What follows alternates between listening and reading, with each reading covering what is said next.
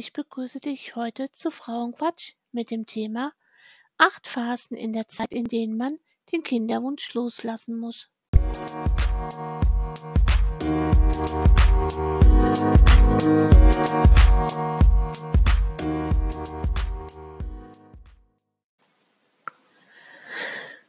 Acht Phasen in der Zeit, in denen man den Kinderwunsch loslassen muss.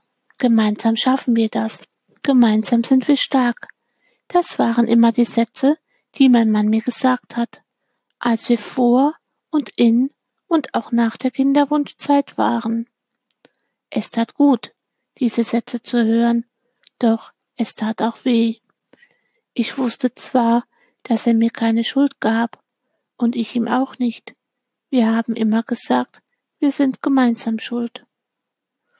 Doch ich gab mir in meinem Inneren immer die alleinige Schuld. Ich habe immer gedacht, wenn du nicht schon von der Geburt eine Schilddrüsenerkrankung hast oder nicht so zugenommen hättest, wäre es vielleicht anders und wir hätten Kinder bekommen. Heute weiß ich, es gibt verschiedene Phasen, um einen Kinderwunsch zu verarbeiten. Es ist ja auch ein Thema der Trauer und das Loslassen. Es muss alles verarbeitet werden und das schafft man entweder allein oder besser noch gemeinsam. Heute möchte ich dir die Verarbeitung der Phasen gerne schreiben und erzählen.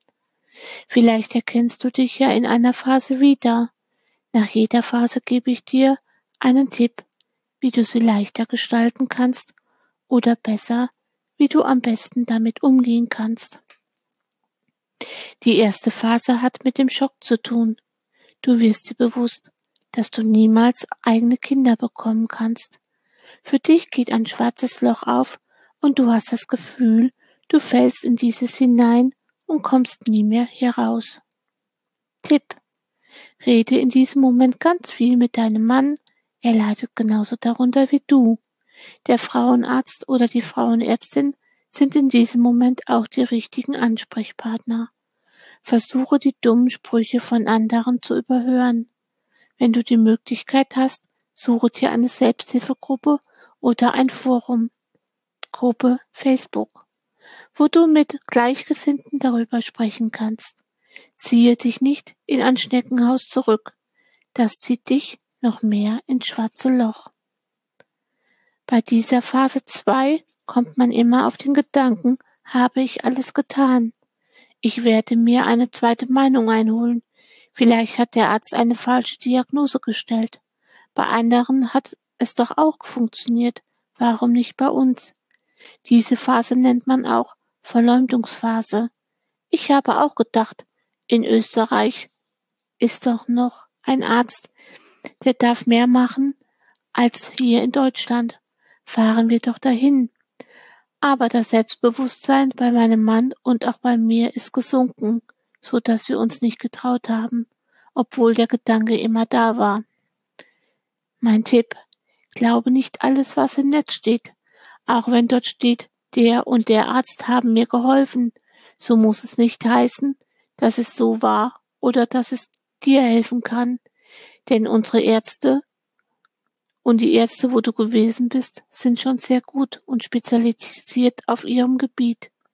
Lass die Phase zu, Sie ist wie alle anderen auch sehr wichtig für die Trauer und das Loslassen.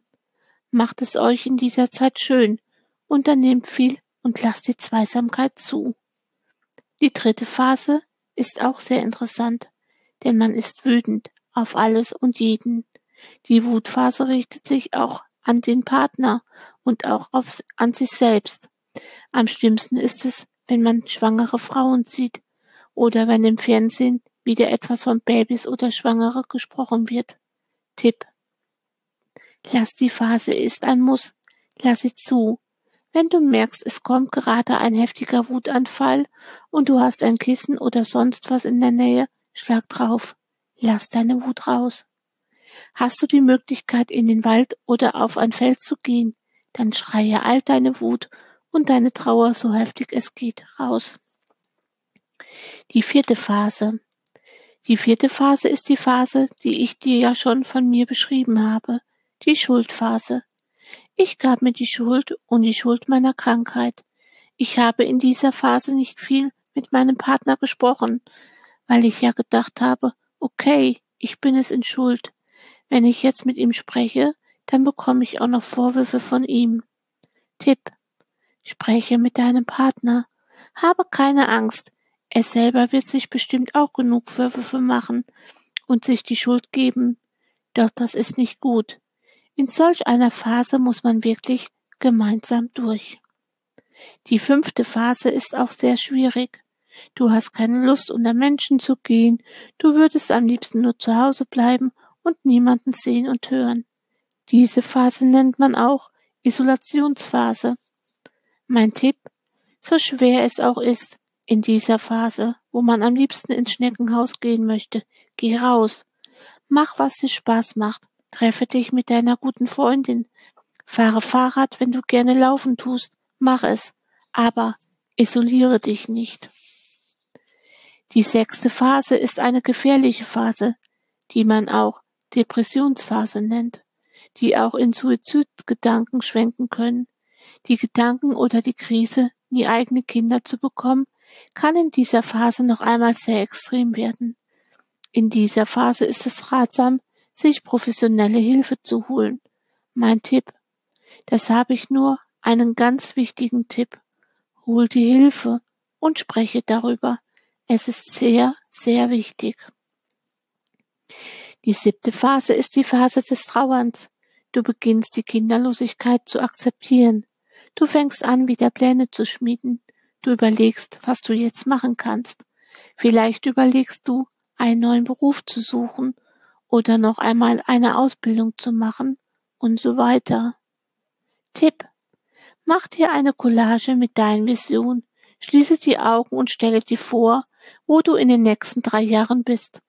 Hast du eine Zeitschrift, Kleber und ein großes Blatt?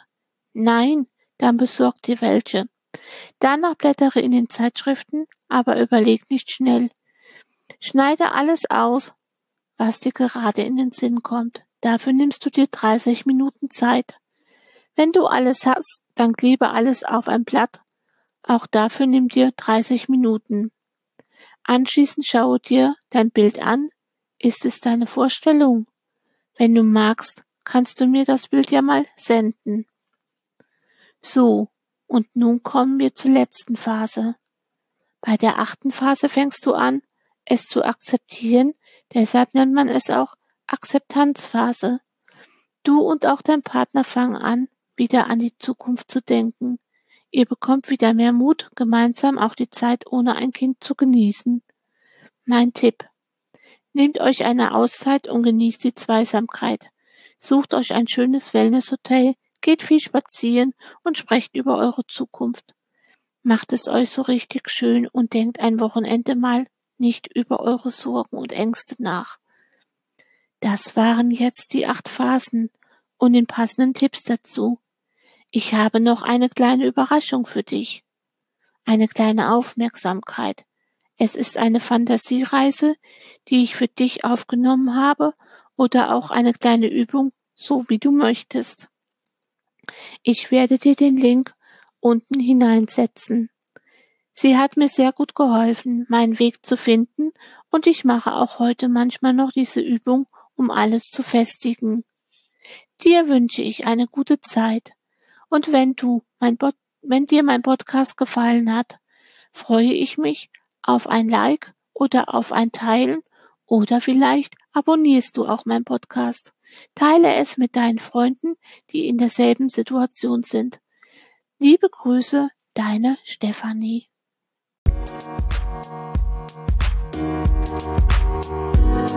You.